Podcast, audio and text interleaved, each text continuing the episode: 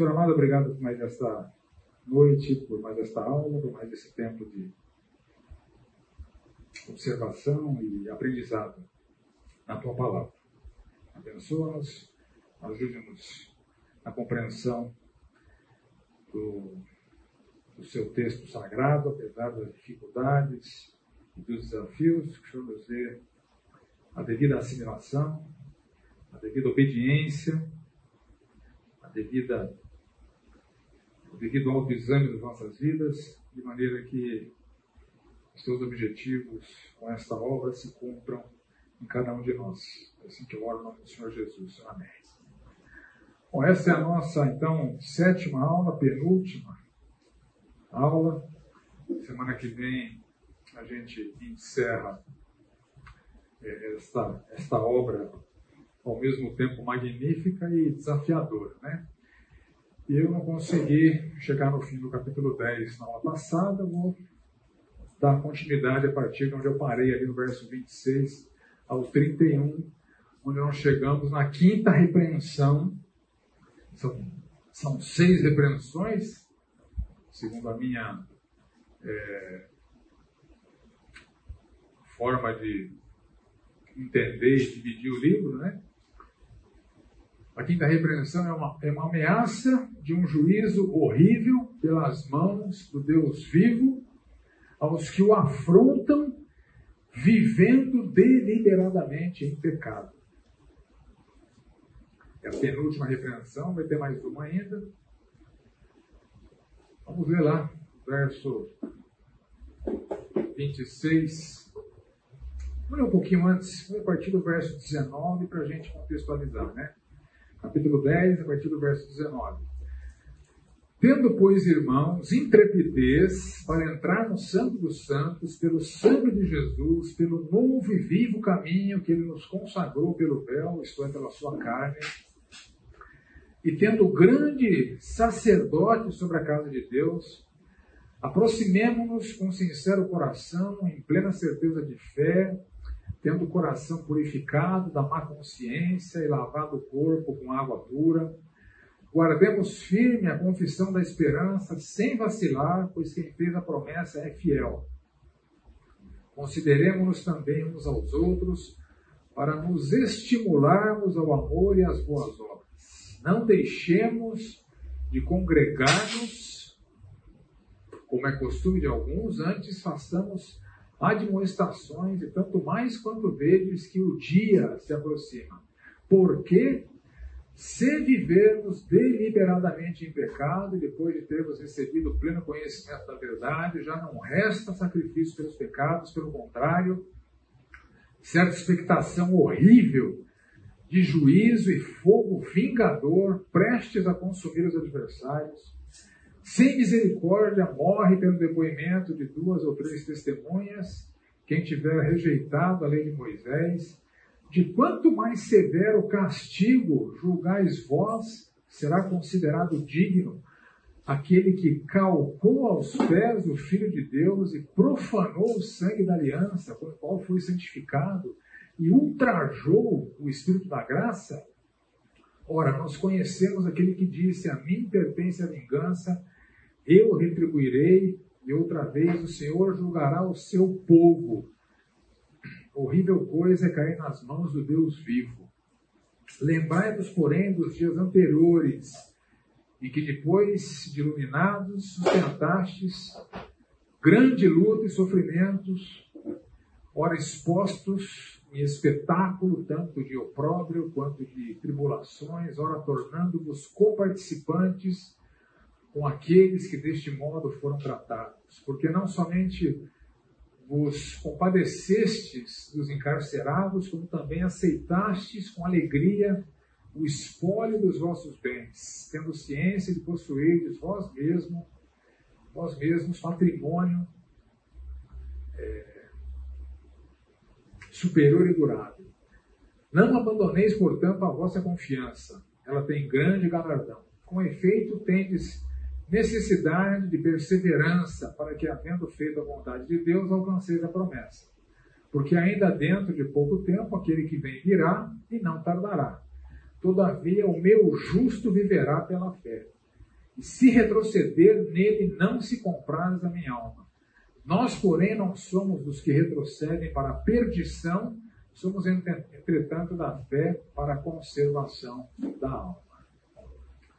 Semelhantemente ao que acontece no capítulo 6, vários intérpretes olham para essa passagem em particular com a ótica da sua sistematização humana é, e afirmam que está se tratando aqui de descrentes, né, ou de falsos crentes. Né, e a gente vai ver que não é o caso, é o mesmo caso ali do capítulo 6. Ele está falando para crentes, está falando para o povo que vai ser julgado por Deus, está falando para o justo que não pode retroceder, apesar da linguagem ser enfática, forte, dramática, ameaçadora, é, é uma ameaça para os crentes, né?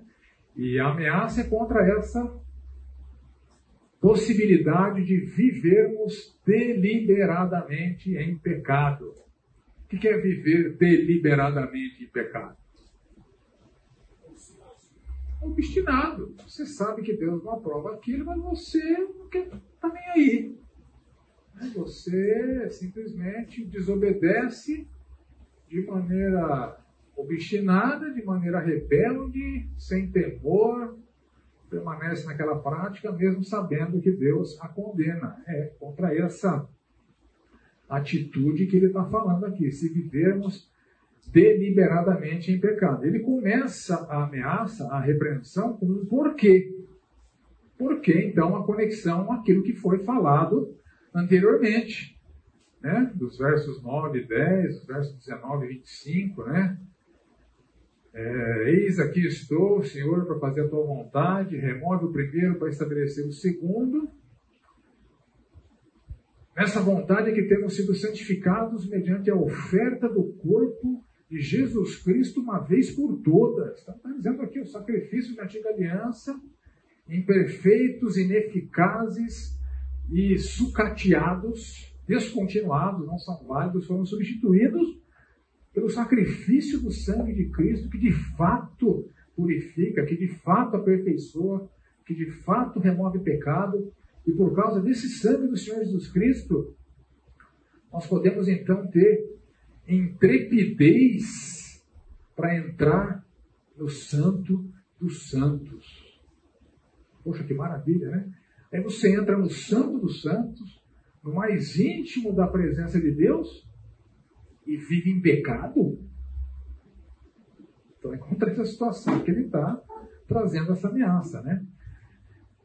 Então, como é que a gente pode viver deliberadamente em pecado depois de Senhor Jesus Cristo ter conquistado um privilégio tão magnífico para nós, o acesso ao lugar mais íntimo, aquela, aquela, câmara, aquela câmera mais sagrada, em que só o sumo sacerdote entrava, qualquer um que entrasse lá era morto. Agora, pô, o sangue de Jesus, lembra, encobriu o pecado, expiação, né? tema da aula passada. Uma vez que o sangue encobriu o pecado, expiação, que acontece com Deus? Propiciação, Deus é, se torna propício, se torna favorável, se torna abençoador. Então está dizendo assim, olha, depois de vocês terem recebido tudo isso, e se a gente viver deliberadamente em pecado, o que vai acontecer? Oi?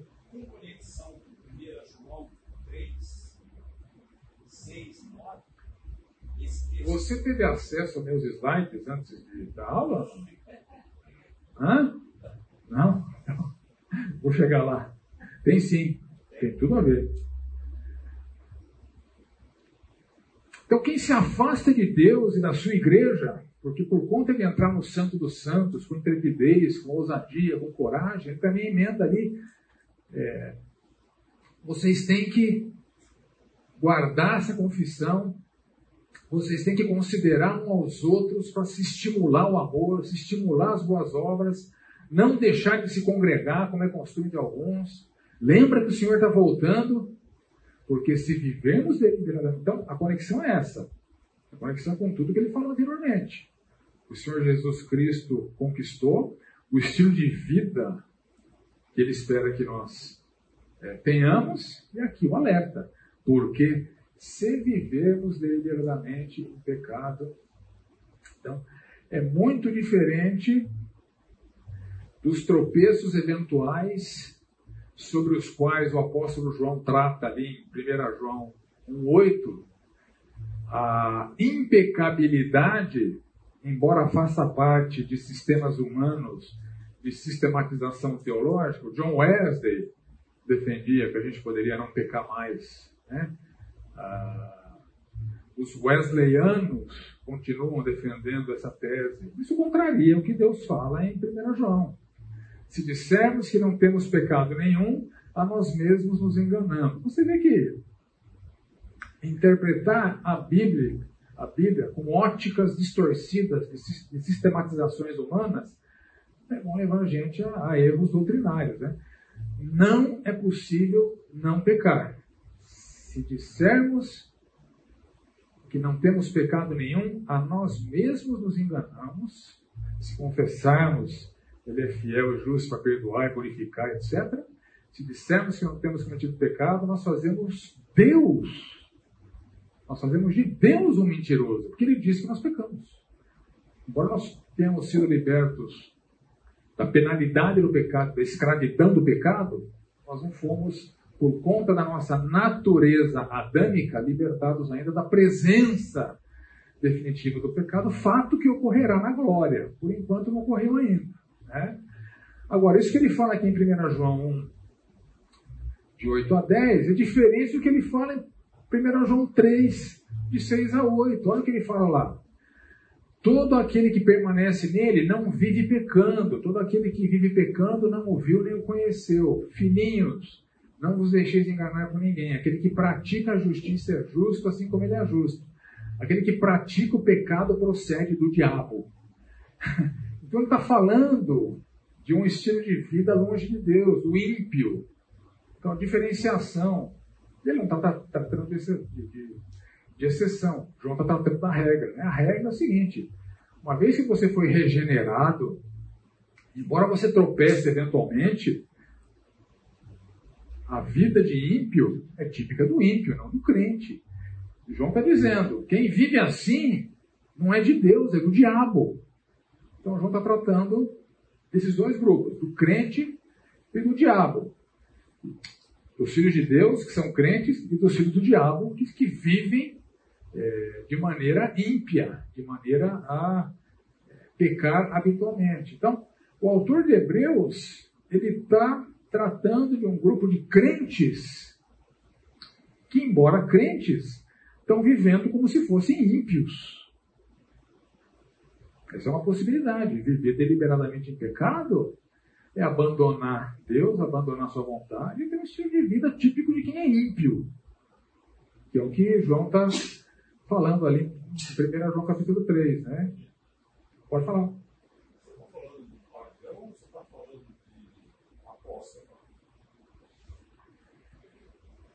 Eu? Não, veja lá. João está falando de ímpio. O autor de Hebreus está falando de crentes que vivem como se fosse um ímpio, mas são crentes. Mas são crentes. Tá? A apostasia, no meu conceito, é um pecado. O termo precisa ser qualificado porque não é uma palavra bíblica. Que é apostasia? Alguém que abandona a fé. Se, alguém, se alguém que abandona a fé vai para o inferno, ele nunca foi crente. Porque a gente sabe que, uma vez crente, sempre crente. Né? Agora, se você chama de apostasia quem se desvia e vive como ímpio, tá mais... normalmente apostasia está significando aquele camarada que uma vez se disse crente não é mais, abandonou a fé e está indo para o inferno. Ele nunca foi crente, né? nunca teve a vida eterna. Apostasia, no meu conceito, é um pecado típico de joio, não de trigo. Né? Mas aqui ele está falando não do apóstata, ele está falando do crente do justo, de quem é povo, que pode adotar esse estilo de vida de viver deliberadamente em pecado. Se vivermos, nós ele está se incluindo, né? Se vivermos deliberadamente em pecado, né? então é uma coisa que pode acontecer para crentes. Clareou? Não. Eu posso olhar, por exemplo, para certeza que a prática dele nos últimos anos de vida é. Ou seja, alguém que teve até contato direto com o Senhor, que foi elogiado pelo Senhor, tratado como tal, no fim da vida. Para o calvinista, típico, o, o Salomão não seria, não seria salvo, né? Porque ele não perseverou, né? Mas é salvo, mas é salvo. Então, é, mas não é o que a doutrina, segundo as institutas, advoga, tá? Mas, bom, esse é um assunto para a soteriologia, não é um assunto para essa classe aqui. Mas, de fato, é o seguinte, eu estou evitando interpretar o texto bíblico com óticas de sistematizações humanas, sejam elas calvinistas, arminianas e assim por diante. Então, o que o texto bíblico está falando é da possibilidade de nós vivermos deliberadamente em pecado depois de termos obtido o pleno conhecimento da verdade. Ímpio não obtém o pleno conhecimento da verdade. Ele está em trevas. Ele está falando de crentes. Então, nós vamos, vamos, vamos igual o espartejador, né? por partes. Ah, o crente pode viver como se ele fosse um pagão, né? como um, pagão vive. A diferença é que ele foi regenerado e vai para o céu, o pagão vai para o inferno. Mas se olhando para os dois, você não consegue distinguir muito bem se o cara é crente ou pagão. Quando o Senhor conhece os seus. Então ele está tratando aqui de cristãos que não perseveram em santidade. É um paralelo com Hebreus capítulo 6. Você vê que o autor de Hebreus ele é bem repetitivo. Vários assuntos ele vem trazendo à tona de maneira repetida, com outras palavras. Então, aquilo que ele falou no capítulo 6, com novas nuances, ele traz novamente aqui.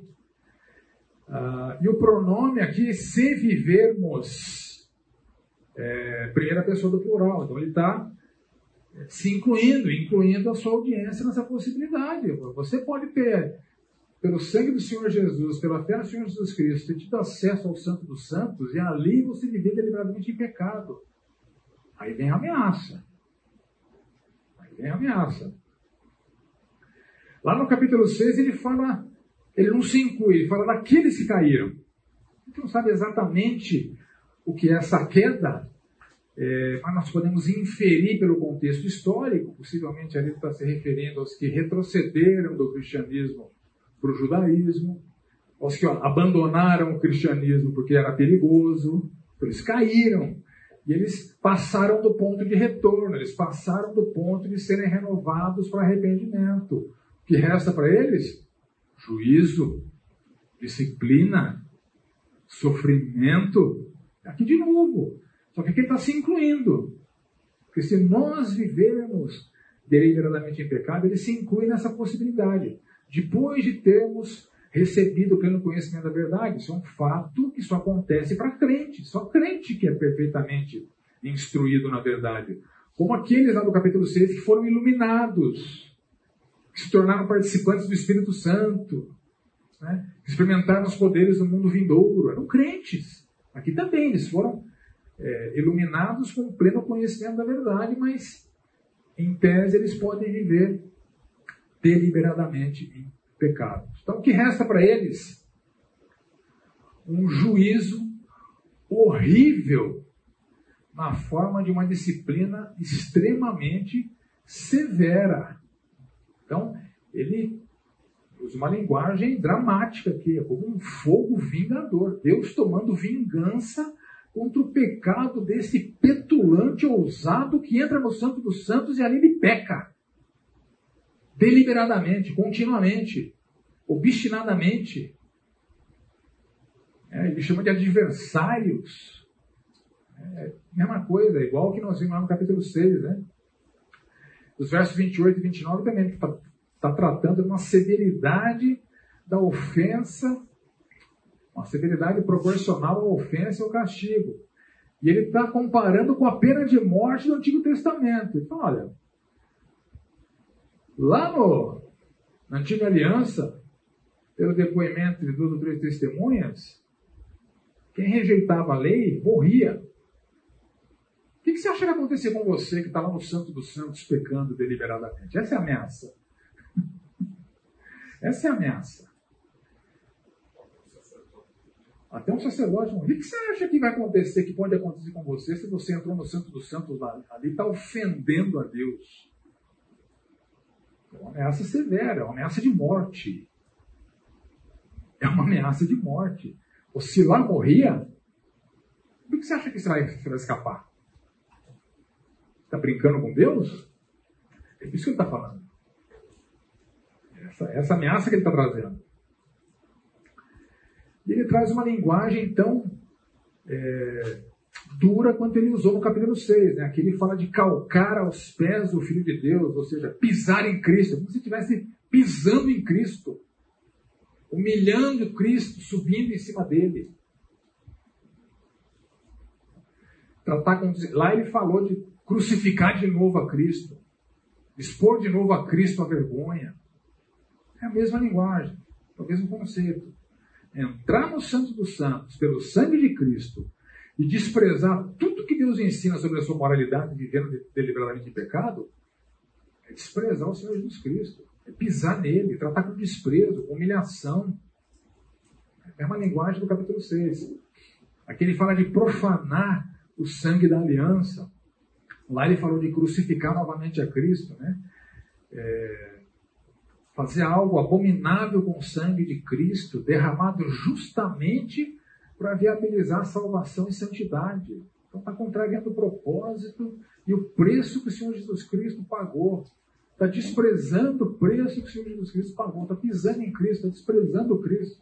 É isso que acontece com quem vive deliberadamente em pecado. E ele amplifica mais né, a gravidade, a severidade dessa situação. É um ultraje, uma ofensa grave, uma afronta ao Espírito Santo que habita o camarada e viabiliza a santidade.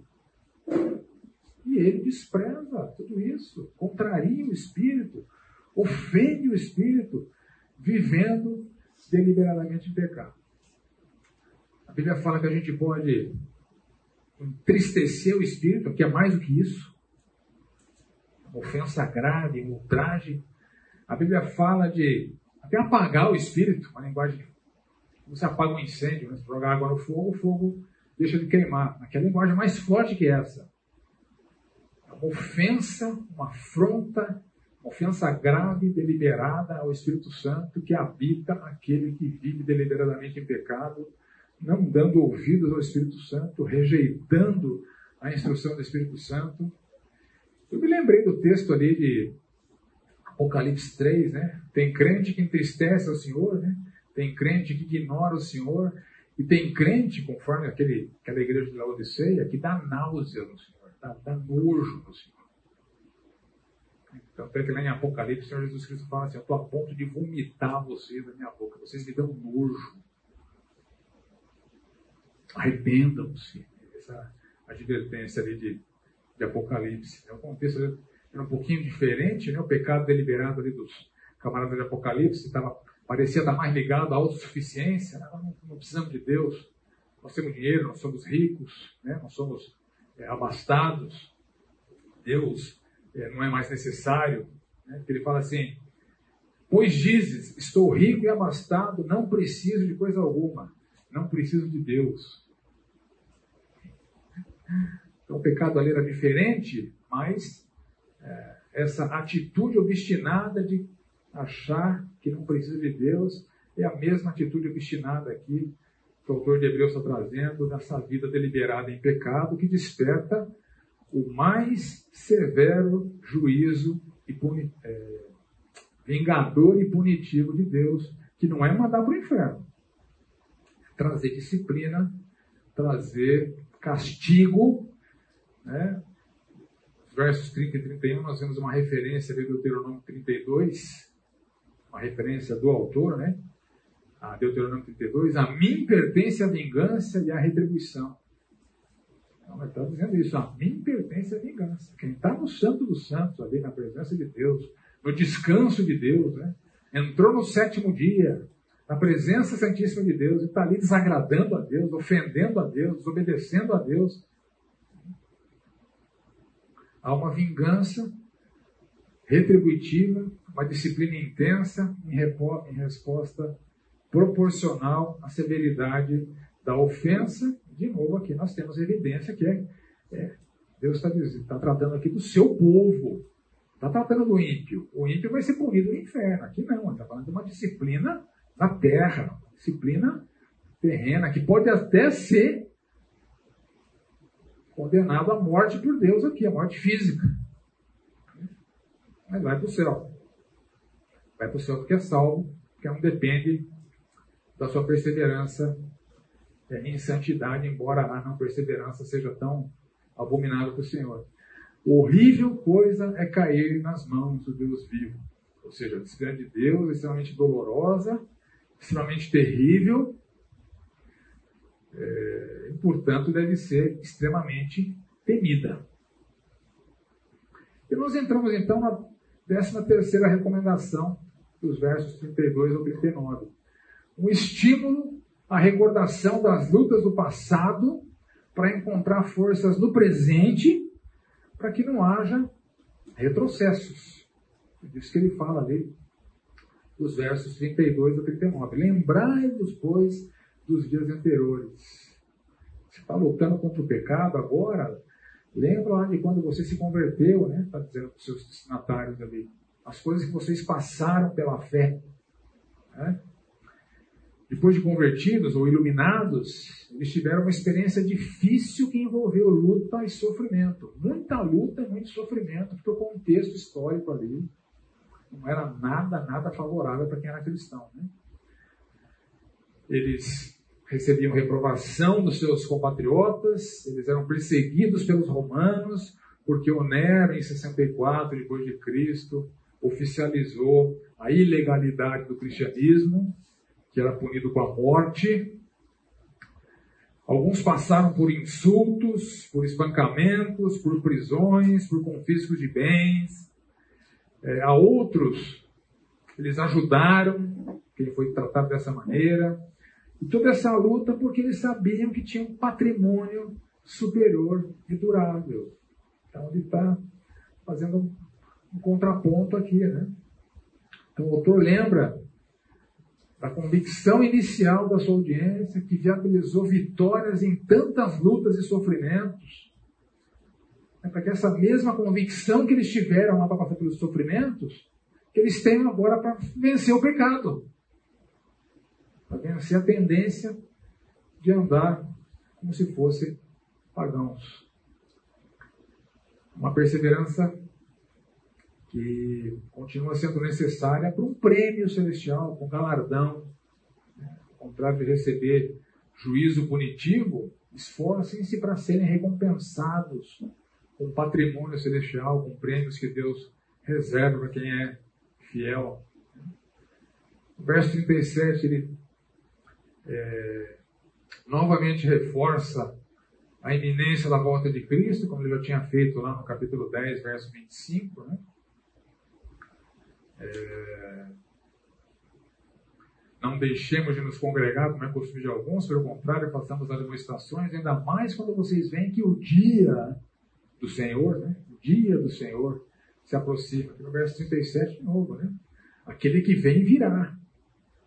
De novo, essa lembrança de que o Senhor está voltando, para que eles pudessem desenvolver esta aversão em serem pegos, desqualificados pelo Senhor, no caso aqui, com uma vida pecaminosa, uma vida em pecados deliberados.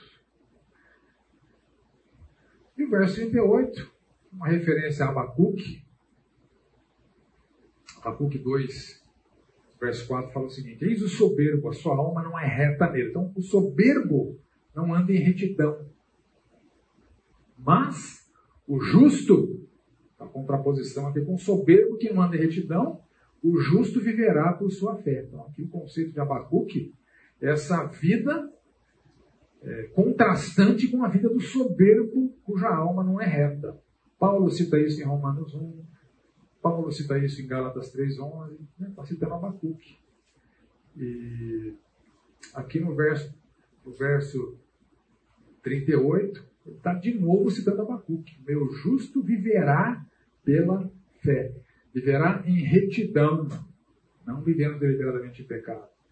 A fé do justo viabiliza que ele viva de maneira reta, de maneira justa, de maneira que ele cumpra a justiça de Deus com a sua vida. Então, o justo viverá pela sua fé, o justo viverá de maneira compatível com a sua fé, viverá de maneira é, a obedecer os preceitos, expectativas que Deus tem para aqueles que creem. Então, o enfrentamento das dificuldades pela fé, o caminhar justo em santidade pela fé, o retrocesso ou fracasso é fruto de uma vida que tem a fé enfraquecida, que desagrada a Deus e que conduz a essa vida deliberada em pecados. Aí no verso 39 ele fala: Nós, porém, se vivermos deliberadamente em pecado, mas nós, porém, não estamos vivendo assim. Eu estou citando uma hipótese da qual muitos estavam uh, praticando, mas esses que ele está escrevendo aqui, nós, porém, estamos em pé, embora haja esse risco de cair. É o mesmo conceito que Paulo traz em 1 Coríntios 10, 12, né? Aquele que pensa estar em pé, veja que não caia. Então, se vivermos deliberadamente em pecado, olha só o que espera. No Antigo Testamento, os caras eram condenados à morte. O que você acha que vai acontecer com você? Que teve acesso ao Santo dos Santos, que eles não tiveram. Que teve uns que crê num sangue consumador das promessas que eles não tiveram. O que você acha que vai acontecer com você se você repetir a obstinação pecaminosa que eles, que eles, que eles mantinham lá e eram condenados à morte?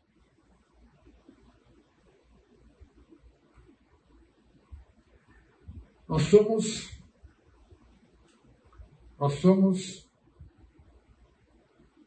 nós não somos dos que retrocedem para a perdição, somos os da fé para a conservação da alma. Aqui a perdição, normalmente perdição está relacionada com pecado, com, com o inferno, né? A palavra perdição normalmente é traduzida por uma perdição eterna, mas nem sempre é assim.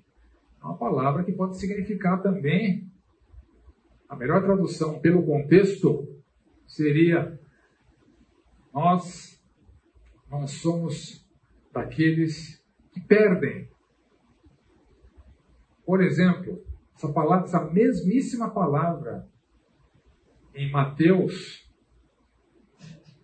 ela é traduzida da seguinte maneira: Estando Jesus em Betânia, na casa do Simão, o leproso, aproximou-se dele uma mulher trazendo um vaso de alabastro cheio de precioso bálsamo, que lhe derramou sobre a cabeça, estando ele à mesa. Vendo isso, aquele perfume caro, valiosíssimo, que a mulher derramou sobre Jesus Cristo, quem passou a cabeça dos discípulos? Que desperdício, que perda. Então, está falando de condenação eterna, está falando dessa perda. Então, esse mesmo conceito que o contexto aqui de Hebreus é, invoca. Ele não está falando de perdição, porque ele está tratando de crentes, mas está falando de perdas. Nós não somos daqueles que retrocedem com perdas. Nós somos daqueles que, pela fé, conservam a sua vida. Conserva, conservação da alma e conservação da vida. Porque ele falou da condenação à morte um pouquinho antes, né, no Antigo Testamento. Os que viviam deliberadamente em pecado ali, desobedecendo a lei de Moisés. Então, nós somos os justos que é, conservam a sua vida. Então, esse termo perdição é mal traduzido. A tradução correta seria perda, a perda em vida, de bênçãos, de integridade física, porque a disciplina de Deus pode comprometer a integridade física, e perda de vida, porque a disciplina de Deus pode levar embora levar embora, porque a pessoa está tão obstinada que não resta mais é, o que Deus fazia aqui. Então leva para o céu para parar de envergonhar Deus aqui. Né? Fala de novo. Posso considerar isso também perda de relação? Sem dúvida. É perdas. Vai perder. Tem tesouros celestiais que são comprometidos e perdidos pela forma como a gente vive aqui. Né? O conceito de galardão é esse. A gente não sabe exatamente o que é o galardão, mas é uma espécie de prêmio, de bênçãos amplificadas, tesouros valiosos lá no céu, que muito crente vai perder. Ele tinha, mas perdeu. Então ele perde, perde tudo isso. Então não é perdição eterna. São as perdas inerentes à desobediência, não acatar a voz do Senhor. Então, um retrocesso, né? Do justo. Não, o justo não, não tem condenação eterna, né? Olha só. O meu justo viverá pela fé. Se retroceder, quem? O justo. Mas ele é justo por quê? Porque ele é bom? Não. Porque ele foi, conforme Romanos 5, justificado. Por isso que ele é justo. Porque o sangue do Senhor Jesus o justificou. Encobre seus pecados, propicia a Deus. Ele não vai mais para o inferno porque os seus pecados foram punidos no inferno, mas ele pode retroceder. E se retroceder, é disso que o texto está falando. É o justo que retrocede. Ele não está comparando o justo com o ímpio. É justo que persevera com o justo que não persevera. Justo que está atento à voz de Deus ali no Santos dos Santos e justo que está desprezando o que Deus fala e está sujeito ao castigo severo de Deus. Fala.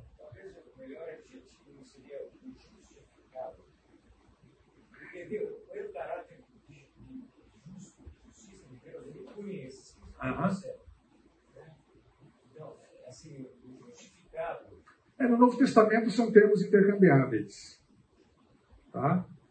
É, quando ele fala o meu justo viverá pela sua fé, aquele que foi justificado viverá pela fé. Ele é justificação.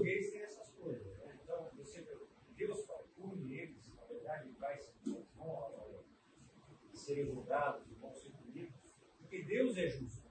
Sim. E ele não pode dar a mesma coisa para todo salvo. Obviamente, o galardão vai ser diferente do outro. É, é, mas ele. É, mas a justificação, o que, que é? É declarar alguém o quê? Ele é justo, porque ele foi justificado. Ele é justo por decreto, não por conquista. Ele é justo pelo sangue de Cristo, não pelos seus méritos. Por isso que ele é justo. Mas ele pode retroceder. E se retroceder, na antiga aliança, quem desrespeitava a lei de Moisés morria, o que você acha que vai acontecer com você, justo? continua justificado, não perde isso. Ele não deixa de ser justo. Entretanto, ele vai receber esse juízo punitivo. Né? Eu entendi, eu entendi. Você está correto, só estou dizendo que no Novo Testamento são, os termos podem ser intercambiáveis. Né? O, o fato de termos sido justificados significa que Deus nos considera justos por decreto e não por conquista. Então você recebeu lá um carimbo, é justo. Né? Não por obras, mas pelas obras de Cristo. Então não é, não é teologicamente equivocado chamar alguém de justo, porque ele, o crente é justo no que diz respeito à sua posição em Cristo. Ele foi justificado por Cristo. Espera-se do justo que vive em justiça, em retidão. Isso é o normal, isso é a norma.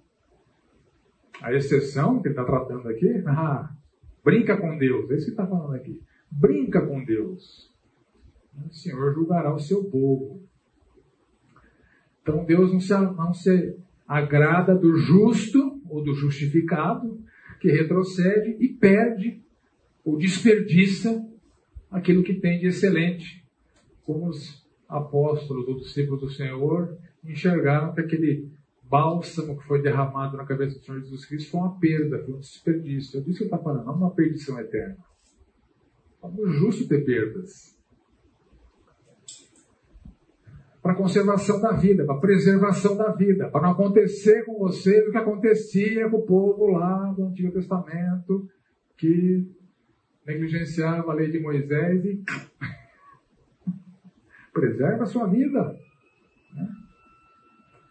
Então, paralelo, claro, com a pena de morte aos desobedientes da antiga aliança que ele cita nos versos 28 e 29.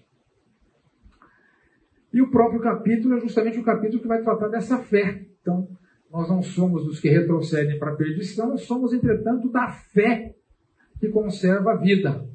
Que fé que é essa? Capítulo 11. Já entramos na sequência, depois do intervalo. Que fé que é essa? Como é que é essa fé do justo? Capítulo 11, vamos ler. Enquanto, enquanto eu leio, o pessoal vai voltando aí. Ora, a fé é a certeza de coisas que se esperam e a convicção de fatos que se não veem. Pois pela fé os antigos obtiveram um bom testemunho. Pela fé entendemos que foi o universo formado pela palavra de Deus, de maneira que o visível veio a existir das coisas que não aparecem. Pela fé Abel ofereceu a Deus mais excelente sacrifício do que Caim, pelo qual obteve testemunho de ser justo, tendo a aprovação de Deus quanto às suas ofertas. Por meio dela também, mesmo depois de morto, ainda fala. Pela fé, Enoque foi trasladado para não ver a morte, não foi achado porque Deus o trasladara, pois antes da sua trasladação obteve testemunho de haver agradado a Deus. De fato, sem fé é impossível agradar a Deus porquanto é necessário que aquele que se aproxima de Deus creia que Ele existe e que se torna galardoador dos que o buscam. Pela fé, Noé, divinamente instruído acerca de acontecimentos que ainda não se viam, e sendo temente a Deus, aparelhou uma arca para a salvação da sua casa, pela qual condenou o mundo e se tornou herdeiro da justiça que vem da fé. Pela fé, Abraão, quando chamado, obedeceu a fim de ir para um lugar que devia receber por herança e partiu sem saber onde ia. Pela fé peregrinou na terra da promessa, como em terra alheia, habitando em tendas, como Isaac e Jacó, herdeiros com ele da mesma promessa, porque aguardava a cidade que tem fundamentos, da qual Deus é o arquiteto e edificador. Pela fé também a própria Sara recebeu o poder para ser mãe, não obstante o avançado de sua idade, pois teve por fiel aquele que lhe havia feito a promessa. Por isso também, de um, aliás, já amortecido, saiu uma posteridade tão numerosa como as estrelas do céu, inumerável como a areia que está na praia do mar. Todos estes morreram na fé, sem ter obtido as promessas, vendo-as, porém, de longe, saudando-as e confessando que eram estrangeiros e peregrinos sobre a terra porque os que falam deste modo manifestam estar procurando uma pátria. E se na verdade se lembrassem daquela de onde saíram, teriam a oportunidade de voltar. Mas agora aspiram a pátria superior, isto é, celestial. Por isso Deus não se envergonha deles, de ser chamado seu Deus, porquanto lhes preparou uma cidade. Pela fé, Abraão, quando posto à prova, ofereceu Isaque estava mesmo para sacrificar o seu unigênito, aquele que acolheu alegremente as promessas, e a quem se, se tinha dito: em Isaac será chamada a tua descendência, porque considerou que Deus era poderoso até para ressuscitá-lo dentre os mortos, de onde também figuradamente o recobrou. Pela fé, igualmente, Isaac abençoou Jacó e Esaú acerca das coisas que ainda estavam para vir. Pela fé, Jacó, quando estava para morrer, abençoou cada um dos filhos de José e, apoiado sob a extremidade do seu bordão, adorou. Pela fé, José, próximo do seu fim, fez menção do êxodo dos filhos de Israel, bem como deu ordens quanto aos seus próprios ossos. Pela fé, Moisés, apenas nascido, foi ocultado por seus pais durante três meses porque viram que a criança era formosa, também não ficaram amedrontados pelo decreto do rei. Pela fé, Moisés, quando já homem feito, recusou ser chamado filho da filha de Faraó, preferindo ser maltratado junto com o povo de Deus ou usufruir dos prazeres transitórios do pecado.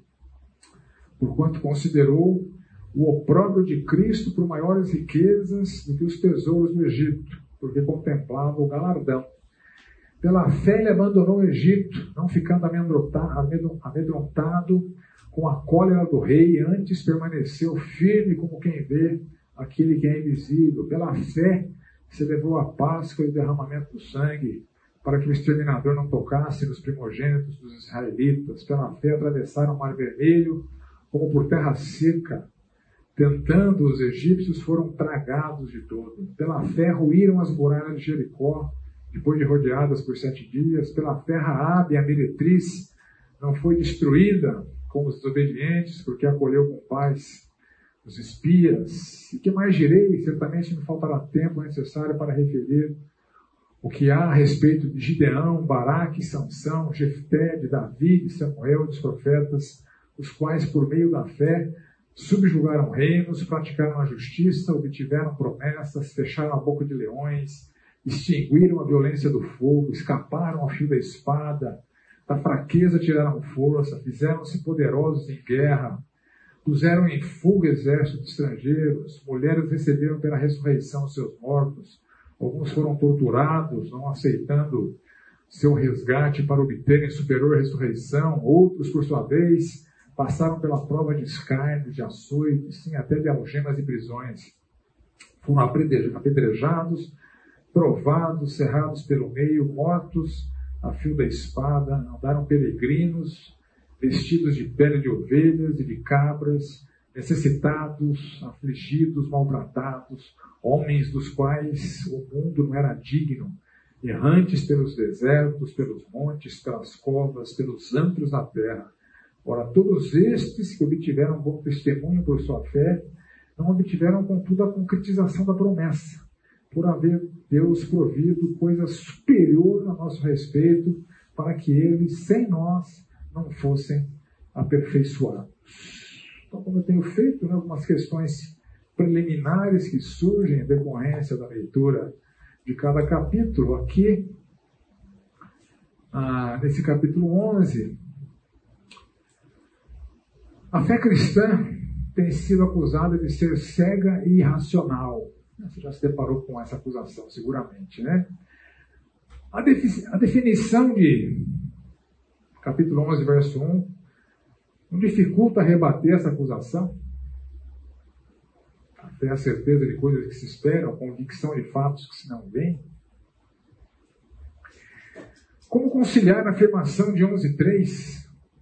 Pela fé entendemos que foi um universo formado pela palavra de Deus, de maneira que o invisível veio existir das coisas que não aparecem com as explicações naturalistas sobre a origem do universo, da vida, que são dadas por cientistas de renome, de renome que afirmam que o sobrenatural não é mais necessário para explicar o que a ciência do passado não conseguia explicar.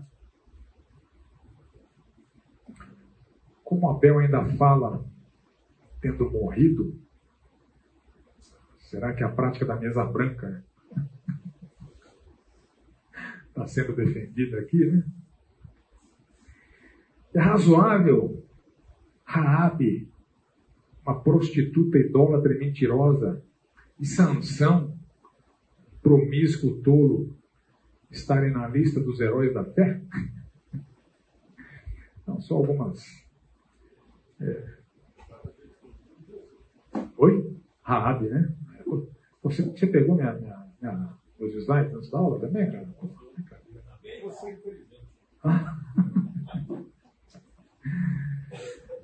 Então vamos lá, definição de fé. Vamos começar pela definição de fé. Nós vamos ficar bastante aqui, que ele narra a respeito desses heróis da fé. Está tudo no Antigo Testamento, né? Não vou me ater muito a recontar essas histórias, né? Que está tudo lá, né? Mas aqui tem um conceito muito importante de ser corretamente entendido para rebater as acusações que a nossa fé sofre, né?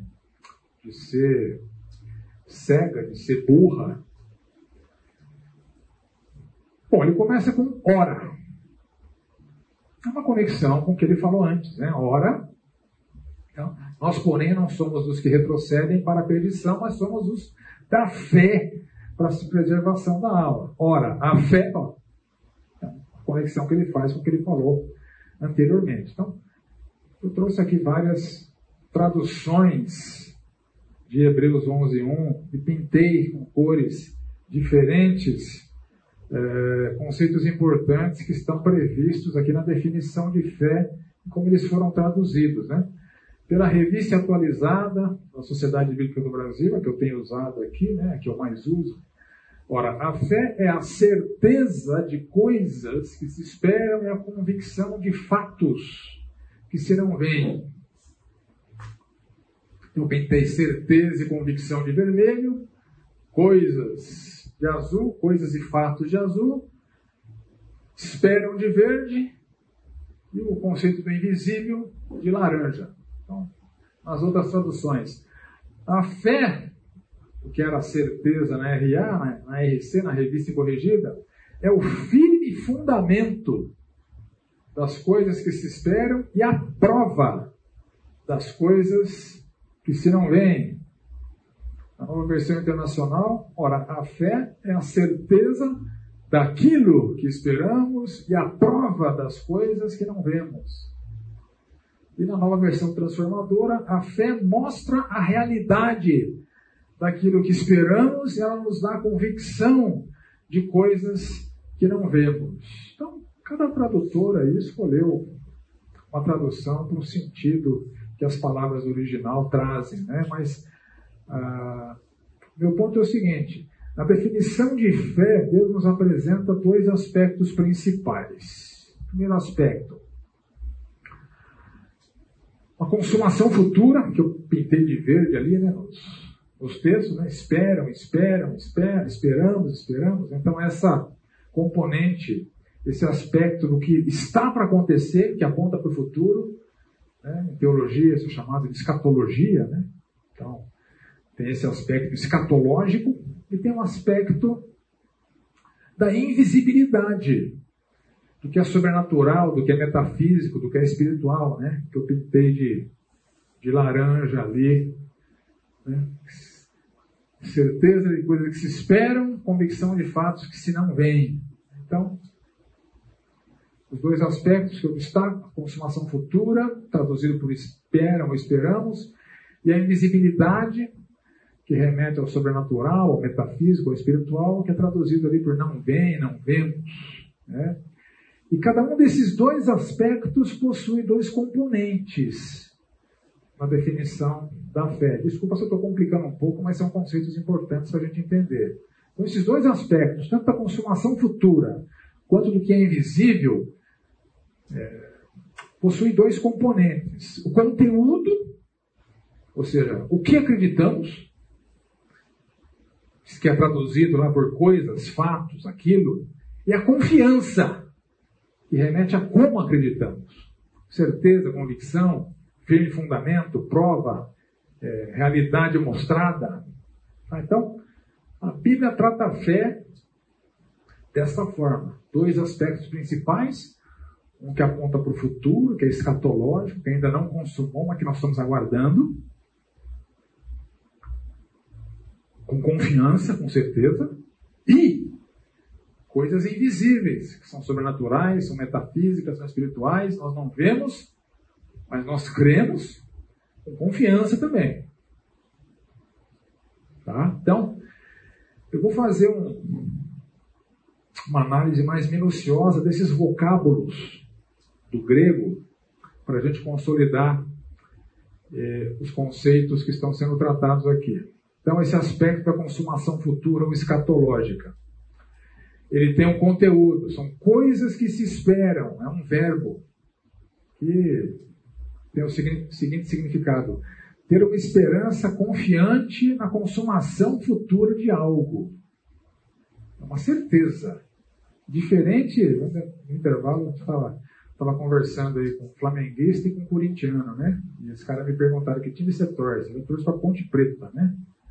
Você pode perguntar, tem esperança que a Ponte Preta via, vai ganhar alguma coisa? Eu tenho esperança, mas é diferente da esperança aqui, né? As coisas que nós esperamos é com convicção. Não é que a ponte vai ganhar alguma coisa, ninguém garante nada. Agora que Deus está garantindo. Então é uma, é uma, é, o fato ainda não foi consumado, mas nós aguardamos com plena certeza de que Deus não é mentiroso, que Ele falou a verdade, que o que Ele falou que vai acontecer, vai acontecer. Então, essas coisas que se esperam é o conteúdo da nossa fé, E como é que a gente crê nisso? Certeza. O vocábulo, eu estou trazendo aqui, lembra? Estou trazendo números, né? Isso aqui é uma aula de escola bíblica, não é uma aula de seminário né? de, de, de teologia. Então, estou evitando fazer uso das, das palavras gregas, né? Mas no Strong, essa palavra, essas palavras têm esse número, né? Então, se você pesquisar lá, nas Bíblias que tem indexação pelo Strong, você vai ver todos os, os textos que elas aparecem. Então, a palavra que é traduzida por certeza, né, no aspecto da, da confiança que temos, ela significa uma base, uma fundação ou fundamento que dá estabilidade e confiança. Então, nas coisas que se esperam, os fatos que serão consumados no futuro, nós temos confiança, nós temos certeza. É uma base, é um fundamento, é, uma estabilidade, uma confiança que temos. É diferente de esperar que a Ponte Preta seja campeã. Né? Nós esperamos fatos que se consumarão com certeza. Então, a partir destes, dessas definições dos vocábulos, eu para parafrasearia a definição do autor inspirado da seguinte maneira, só para a gente entender, né? Então, no aspecto da consumação futura, possuir uma sólida e inabalável convicção de que tudo o que Deus prometeu para o futuro se consumará. O primeiro aspecto da definição de fé que aparece aqui. Possuir uma sólida e inabalável convicção de que tudo o que Deus prometeu para o futuro se consumará. E no segundo aspecto, estou dando alguns exemplos aqui, né? Antes de entrar no segundo aspecto. A volta de Jesus Cristo vai acontecer com certeza, porque Deus disse que vai a consumação da salvação dos que creem em Cristo, mesmo sendo eles justos que retrocedem, a boa obra que ele começou em nós, ele vai finalizar, a pessoa vai ser glorificada, vai estar lá desfrutando da presença do Senhor Jesus Cristo na nova Jerusalém celestial. A salvação será consumada, com certeza. Assim como a perdição dos que não creem em Cristo também será consumada com certeza, porque Deus assim falou. São eventos futuros. A nova criação, que Pedro fala, né? É, se referindo a ela como é, haverá novos céus e nova, terra, e nova terra, e virá como ladrão o dia do Senhor, os céus passarão com estrepioso estrondo, catástrofe final, os elementos se desfarão abrasados, essa criação vai ser aniquilada, vai ser destruída, a terra e as suas obras serão atingidas. Nós, porém, segundo a sua promessa, esperamos novos céus e nova terra, nos quais habita a justiça. Então, tudo isso que está prometido na Bíblia são só exemplos, né?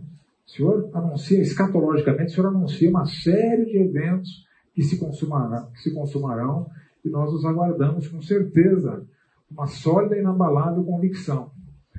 E o segundo aspecto é o aspecto da invisibilidade, do que é sobrenatural, não natural, do que é metafísico e não físico, do que é espiritual e não material. Né? Que é traduzido por coisas que se não veem. E o vocábulo literalmente significa isso mesmo: enxergar, ver, é, considerar atentamente, olhar bem, examinar. Então não dá para fazer isso com esses fatos, porque eles não são materiais, não são naturais, não são físicos, eles são espirituais, são sobrenaturais, são metafísicos. Então, que fatos são esses? O fato que é o conteúdo do que nós cremos, o vocábulo significa uma obra feita, realizada, um fato consumado, algo que de fato aconteceu, aquilo que é. Isso que significa a palavra, fatos. O que cremos e como cremos, com convicção. E o vocábulo, o vocábulo usado aqui é diferente do vocábulo utilizado no aspecto da consumação futura. Né? Vocábulos diferentes. Um detalhe interessante do, do texto. Né? Aqui significa uma verificação pela qual algo é provado ou testado com o fim de convencer ou reprovar. Por exemplo, em 2 Timóteo 3,16, ah, toda escritura é inspirada por Deus e útil para o ensino, para a repreensão. Então, essa mesma palavra aqui, ó, essa convicção é a palavra que está sendo traduzida lá em 1 Timóteo, na revista atualizada, por repreensão, ou na revista corrigida por redarguir. A pessoa pode ser repreendida porque existem fatos consumados, aquilo que é, que pode ser verificado, que Deus falou, que Deus definiu, e a partir daquilo, aquilo é a base para que a pessoa seja repreendida, redarguida. Então, parafraseando a segunda parte da definição de fé, eu proponho a seguinte, é, a seguinte frase. Possuir uma certeza absoluta derivada de uma prova irrefutável de que os fatos consumados e revelados por Deus são reais, apesar de não poderem ser vistos ou examinados. São invisíveis, não são verificáveis. Pois?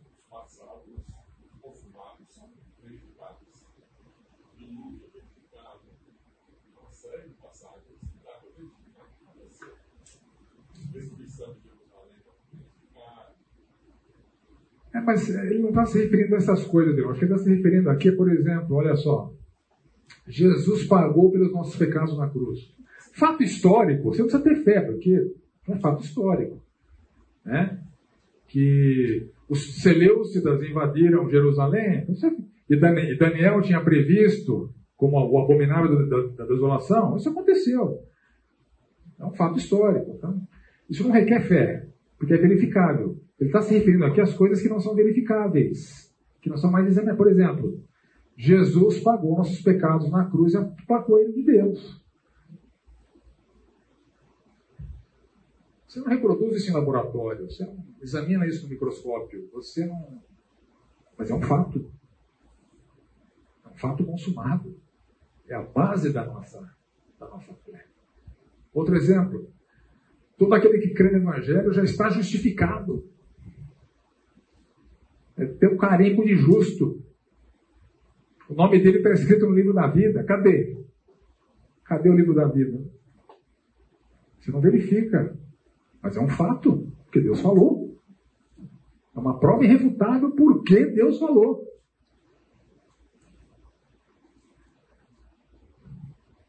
Ele nos disponibilizou o recurso da confissão de pecados. Se confessarmos nossos pecados, Ele é fiel e justo para nos perdoar os pecados e nos purificar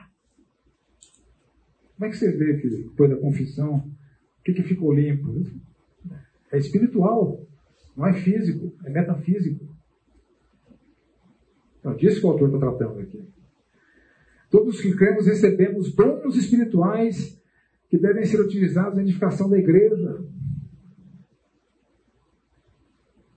Cadê o, o diploma do dom né, que você põe na parede?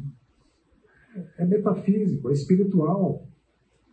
É certo que o dom será materializado no serviço, mas é um fato consumado que está na esfera da espiritualidade. Então é disso que o autor de Hebreus está se referindo. Não a fatos históricos que podem ser verificados, mas a fatos consumados, que são a base da nossa fé, e que eventualmente provocam justamente os, os, as críticas e os questionamentos. Né? Que o Espírito Santo habita em todos os cristãos, como é que abre alguém lá para ver? Você não vai ver o Espírito Santo lá dentro da pessoa, mas está lá. As escrituras podem ser inspiradas. É, são só exemplos, a inspiração das escrituras, enfim. A, a fé cristã tem no seu bojo uma infinidade de provas irrefutáveis, porque foi Deus que falou, mas que não podem ser examinadas no plano físico, no plano natural.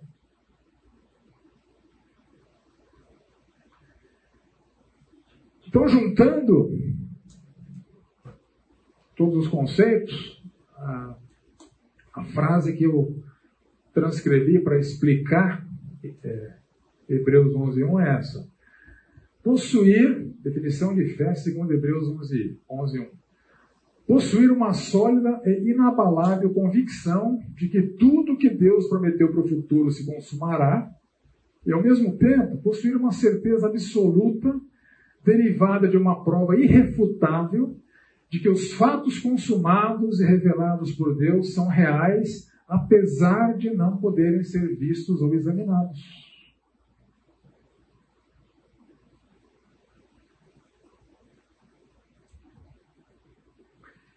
Então, essa é a definição. Agora, eu vou extrapolar um pouquinho Hebreus, porque essa definição de fé, ela requer alguns qualificadores. Então, o que o, que o autor está tratando aqui em um verso, a Bíblia também trata em outros. Uma vez que nós estamos falando da fé, é importante que a gente veja quais são esses qualificadores bíblicos para essa fé. Então, o primeiro qualificador bíblico da fé verdadeira que eu encontro nas Escrituras é o seguinte: não há fé verdadeira a parte de Jesus Cristo. Muitos grupos alegam ter fé em Deus. Tiago fala que até o demônio crê em Deus. E daí? Judeus, evangélicos da prosperidade, né, que vão na igreja para obter as bênçãos.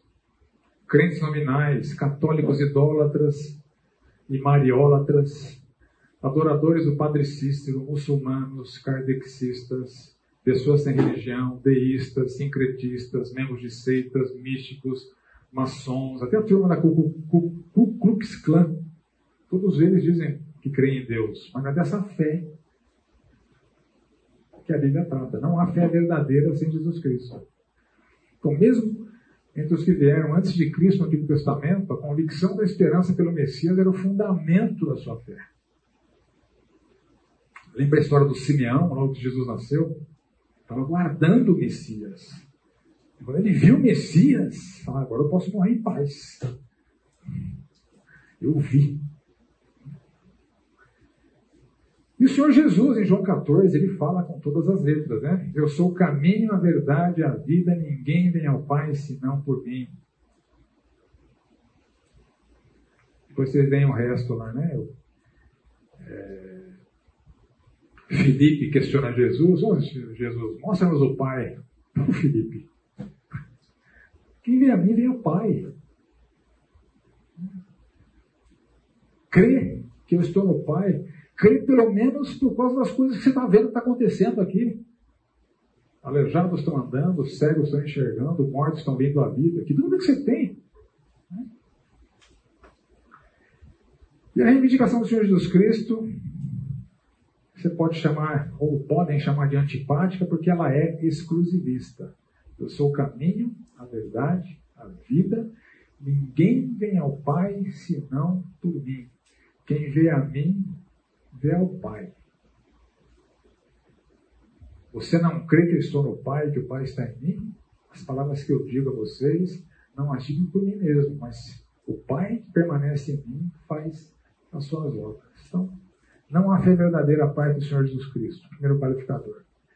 Segundo qualificador da fé verdadeira, não fé verdadeira a parte da Bíblia.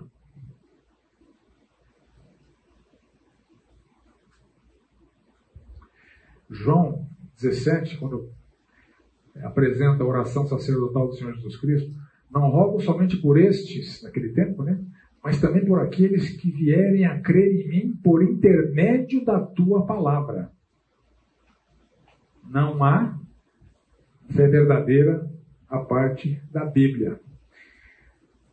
Então, o próprio argumento de Hebreus, né, o argumento primordial aqui, tanto as promessas futuras feitas por Deus, quanto a revelação dos fatos consumados, tudo isso está onde? Está na palavra de Deus, que é a fonte autoritativa. Pode falar.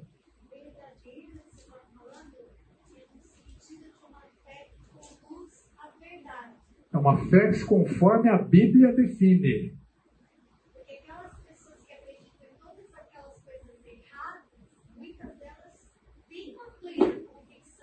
Isso, mas não é a fé bíblica.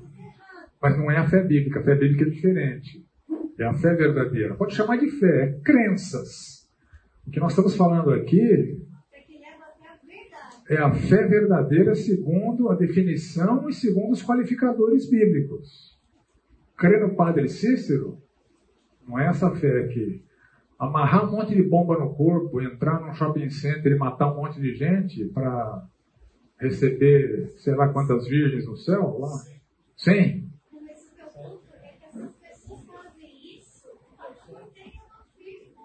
Mas é uma fé, é uma fé mentirosa, é uma fé falsa. É uma fé falsa. Então, a fé pode ser verdadeira, pode ser falsa. Estou definindo aqui o que é a fé verdadeira à luz da Bíblia. Então, não é, uma, não é só uma questão terminológica. O que é fé? Não. A fé verdadeira só tem essa, não tem outra. O resto é crendice, é sei lá o quê. Embora você possa chamar de. No dicionário você vai chamar de fé, mas na Bíblia não.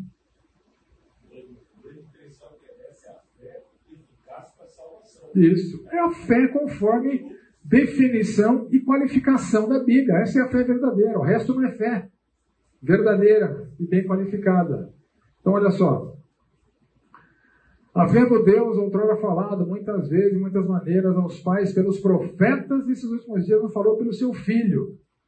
Tudo isso está onde? Na Bíblia. Não há reivindicação autoritativa fora da Bíblia. Ah, Deus me falou que isso não tem autoridade, isso acontece de monte por aí. Pessoas dizendo que ouviram a voz de Deus e que Deus lhes falou algumas coisas, isso não tem autoridade. Não há fé verdadeira a parte da Bíblia, da Escritura. Terceiro qualificador, não há fé verdadeira a parte da sã doutrina, porque a Bíblia pode ser distorcida. E muitos distorcem, eles são chamados de falsos mestres. Né? Pedro, é, ao se referir a Paulo, Pedro, por salvação, a longanimidade de vosso Senhor, como igualmente o nosso amado irmão Paulo vos escreveu, segundo a sua sabedoria que lhe foi concedida, ao falar acerca desses assuntos, como de fato costuma fazer em todas as suas epístolas, nas quais há certas coisas difíceis de entender, que os ignorantes e instáveis deturpam, como também deturpam as demais escrituras. Então, há um sentido real, verdadeiro, original da escritura, que é chamado de sã doutrina, que é distorcido. A gente vê essa distorção o tempo todo. Muitos usam a Bíblia e ensinam mentiras. O conhecimento bíblico é essencial à fé para julgar todo o conteúdo supostamente ministrado em nome de Deus como sendo conteúdo bíblico. O maior aliado dos hereges é a ignorância bíblica. Então, não há fé verdadeira a parte da sã doutrina e a ignorância teológica corrompe a fé. Você vê isso em vários textos, né? como por exemplo, vou ler um só, né? depois vocês veem o resto. Né? Quando Paulo escreve para Tito, existe, existem muitos insubordinados ali em Creta, né? Aquela igreja de Creta, haviam esses cretinos. Né?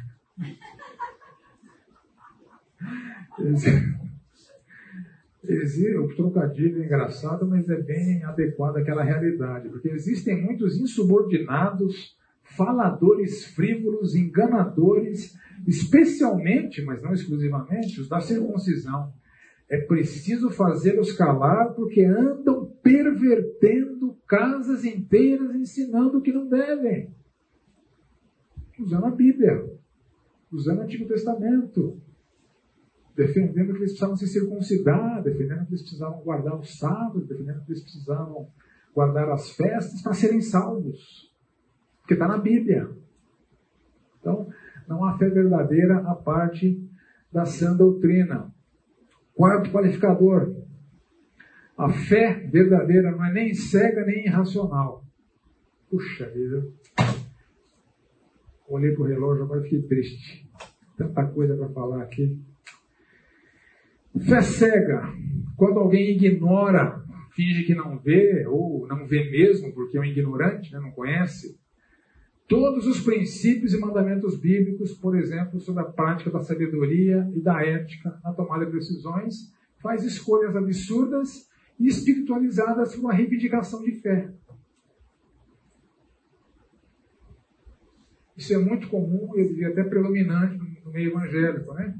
Por exemplo, já ouvi isso, gente. Já ouvi isso. Não vou fazer quimioterapia porque eu tenho fé que o Senhor vai me curar. Morreu.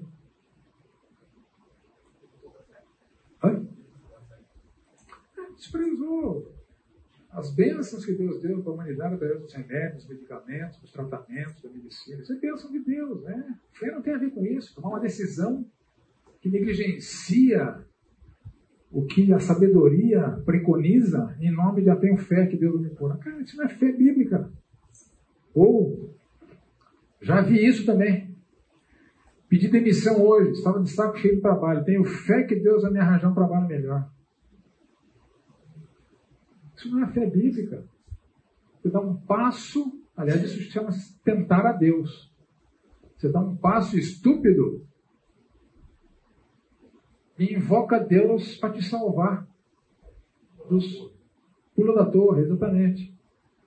Você dá um passo estúpido invoca Deus para te salvar da bobagem que você fez. Você é cega. Isso acontece, cara, tudo. Eu tenho um monte de exemplo aqui, não vou conseguir passar por todos, e a fé não é, nossa fé não é irracional, que é uma acusação dos céticos eh, aos crentes, né?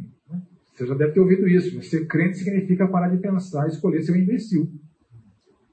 Você pode não ter ouvido com essas palavras, mas essa é uma realidade alardeada. Aquele ateu né, do diabo, né, que eu mostrei um vídeo dele aqui, né, o, o Dawkins, né, é, esse é o argumento dele, né? que é um covarde, diga-se de passagem. Agora apareceu alguém do meio evangélico disposto a debater com ele, o William Lane Craig, né? Ele saiu pela tangente, falou, não, isso vai ser bom para o currículo dele, não para o meu. Covarde. Né? Além de mentiroso, do demônio é um covarde. Alguém levantou a mão aí? Pode falar. O senhor fala que para crentes inteligentes, para ser inteligente precisa ter. Quem fala isso? Agostinho.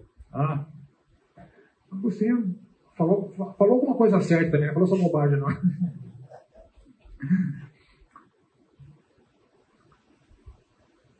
Então, olha só. É burrice, uma frase que sintetiza o que rola por aí. Né? É burrice acreditar em escritos antigos e primitivos, cheios de mitos, contradições, histórias mentirosas, que ordena a morte de crianças, faz apologia ao genocídio, à escravidão e à pena de morte banalizada, porque pecados como esses eram passíveis de morte. Adultério, homossexualismo, necromancia, feitiçaria, desobedecer pai e mãe, adoração a outros deuses. É uma caricatura do que nós recebemos de acusação. Essa acusação ela tem pressupostos radicais. Né? Milagres são impossíveis, dificuldades bíblicas são irreconciliáveis, Deus não existe, nem a soberania divina, é a moralidade bíblica ultrapassada, uma confusão entre juízo divino e ódio racial, enfim, tem uma série de vícios a declaração, mas é o que rola por aí, né? E eu trouxe aqui o lamento. É... Vou colar isso aqui porque vai dar tempo. Quinto qualificador é, e último, a fé verdadeira emana de Deus, para que seja possível crer. Então é uma resposta humana à capacitação para crer que é concedida por Deus. É o Espírito Santo que opera. Não é, não é natural, não é humano. Então não há mérito humano em ter fé. Sua origem é divina e não humana e pecaminosa. Embora seja uma dádiva, uma dádiva de Deus, ela pode ser rejeitada. Você tem vários textos que ensinam que o dom de Deus para crer pode ser rejeitado. Né? E você vê que há textos que falam da autoria divina da fé. Né? Romanos, Hebreus 12 fala que o Senhor Jesus é o autor da nossa fé. Segundo Pedro, fala que. Esse vale a pena ler, deixa eu achar aqui. Ah,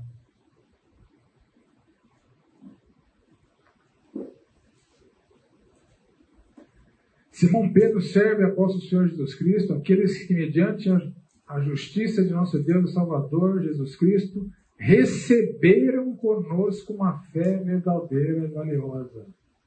A fé é uma dádiva de Deus. Receberam. Não só receberam a fé, no verso 3, pelo seu divino poder, ele nos deu todas as coisas que necessitamos para a vida, para a piedade. Tudo dom de Deus. Não tem mérito humano nenhum nisso. Então, a fé verdadeira emana de Deus. Então, tem os conceitos que estão nesse bojo que eu trago para vocês. Se eu não conseguir entrar é, nas outras coisas que eu trouxe para ensinar, vai ficar para semana que vem. Semana que vem eu tenho rascado, viu, gente? Semana que vem eu estou com problemas. Eu poderia dar uma nona aula, mas eu não tenho disponibilidade, né? Mas vou tentar concluir tudo semana que vem. Então, a fé verdadeira, embora conceitualmente seja escatológica, que aponta para o futuro, e fundamentada no invisível, ela produz resultados presentes e visíveis. É o argumento do resto do capítulo 11.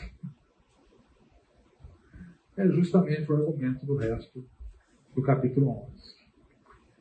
Então, os antigos obtiveram bom testemunho, ou seja, eles se tornaram boas testemunhas por conta dessa fé verdadeira. Então, antigas são essas pessoas do passado, cujo bom testemunho será aposentado aí nos próximos versos. Sua fé foi materializada nas suas vidas e os resultados no presente, eles são plenamente visíveis. E o verso 3, né? pela fé cremos que o universo foi formado pela palavra de Deus de maneira que veio o visível a existir das coisas que não aparecem. São, são sete e meia, se você precisar sair, fica à vontade.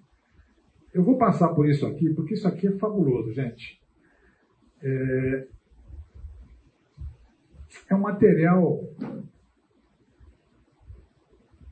que é produzido por Reasons to Believe. Nós tem cópias aqui, tá? Tudo que eu vou passar aqui está aqui, ó, nesse livretinho aqui, de uma organização cristã que se chama que se chama Reasons to Believe, Razões para Crer. É uma organização cristã, formada por cientistas cristãos, que defendem a nossa fé com base no fato de que os céus proclamam a glória de Deus e o firmamento anuncia as obras das suas mãos. Então, eles demonstram como o Criador pode ser visível na sua obra. É o argumento de Romanos 1, né? Por isso que. Oi? É o Salmo, é o Salmo 19. E Romanos 1, né? Por isso que os homens são desculpados. Olha só. Vou passar rapidamente aqui, acho que eu vou gastar mais uns 10 minutos, tá? A narrativa de Gênesis sobre a criação. É o material que está nesse bilhetinho aqui. Na primeira coluna você vê o dia de Gênesis. Na segunda coluna, a sequência do que aconteceu conforme a ciência. Não, não, não é exaustivo, obviamente, mas a acusação que se faz é que a narrativa de Gênesis é equivocada, né? Então, olha lá, dia 1, o que a ciência fala? Surgimento do universo físico, matéria, energia, tempo, espaço, galáxias, planetas, etc. Isso aí tudo é por medições, eles chamam aí de Big Bang, né? teve uma origem, né? 13, mais ou menos 3 bilhões de anos, etc. Né? E que Gênesis fala, no princípio Deus criou, né? a palavra usada aí é criado nada, os céus e a terra. Originalmente, a atmosfera da Terra era densa e opaca e a luz do Sol não penetrava. A superfície estava em trevas, era totalmente coberta de água. A atmosfera, com o tempo, se tornou mais translúcida. O dia e noite passaram a ser distinguíveis, embora Sol e Lua ainda não fossem visíveis. Olha o que Gênesis fala. A Terra era sem forma e vazia. Havia trevas sobre a face do, do abismo o Espírito de Deus se movia sobre as águas. Então disse Deus: haja luz. Aqui não foi a criação da luz, a palavra usada é outra. Deus não criou a luz aqui. A luz só passou a ser vista na superfície da terra. E houve luz, e Deus viu que a luz era boa, fez separação entre a luz e as trevas. Dia e noite já passaram a ser é, distinguíveis, né? chamou Deus a luz dia, chamou as trevas noite, houve tarde e manhã o primeiro dia. Oi? Não tinha. Já tinha. Não, Não, não, a defesa deles é o seguinte: já era, já era o Sol e a Lua que foram criados no primeiro dia, mas não eram visíveis, porque o quadro de referência era a superfície da Terra. Eles estavam lá, e só não eram visíveis. É, esse é o argumento, tá? O argumento do, do cientista aqui de Reasons to Believe. Segundo dia de Gênesis, formação de um ciclo estável da água. E Deus disse: haja um firmamento no meio das águas, de separação entre águas e águas, e fez Deus o firmamento, etc. Chamou Deus ao firmamento os céus, houve tarde de manhã, o segundo dia. Então, ciclo estável da água, fundamental para a vida. Terceiro dia de Gênesis, sequência conforme a ciência, estabelecimento dos oceanos e continentes por atividades vulcânicas e movimentações tectônicas que Gênesis fala. Deus disse: Juntem-se as águas debaixo do céu num só lugar e apareça a porção seca. Então a terra que era coberta de água, é, apareceu a porção seca e assim aconteceu. Ainda no terceiro dia de Gênesis, segundo a ciência, o surgimento de vida vegetal nos continentes. Deus disse que a terra produza relva e ervas que deem semente, árvores, etc. Quarto dia de Gênesis, que a ciência fala, houve a transformação da atmosfera de um estado translúcido para transparente. Então, o Sol, a Lua, as estrelas já se tornaram visíveis. Eles foram criados no dia 1, quando criou Deus os céus e a terra, e se tornaram visíveis à superfície da terra no quarto dia. E Deus disse que haja, não é criação, não é a palavra bara, é outra palavra que significa luzeiros. Né? Estabeleçam é, apareçam os, os luzeiros no firmamento dos céus, etc. Quinto dia, surgimento de vida marinha, segundo a ciência, pequenos animais, surgimento dos animais marinhos maiores, surgimento das aves, que Gênesis fala, que as águas sejam povoadas de enxame de seres vivos, e voem as aves sobre a terra, sobre o firmamento dos céus, assim Deus criou as grandes criaturas marinhas, Perigo e Paró, bem compatível com o que a ciência fala. Sexto dia, surgimento dos animais terrestres, conforme a ciência. Disse Deus também: produz a terra seres viventes, conforme as suas espécies. Né? E o surgimento do ser humano, também disse Deus: façamos o homem à nossa imagem, conforme a nossa semelhança. Então, a narrativa de Gênesis, ela é perfeitamente compatível com o que os cientistas têm observado dos fatos, conforme os seus estudos. Né? Sobre Adão e Eva. Uma coisa interessante. É importante dizer isso para a gente combater essa falácia de que nossa fé é burra. Né?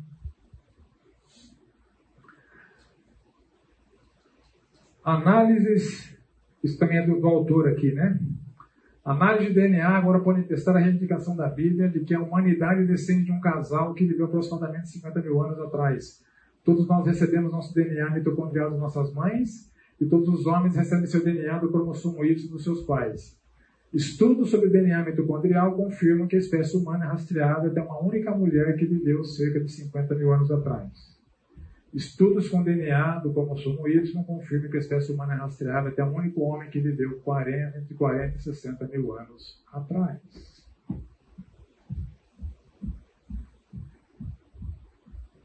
E para finalizar,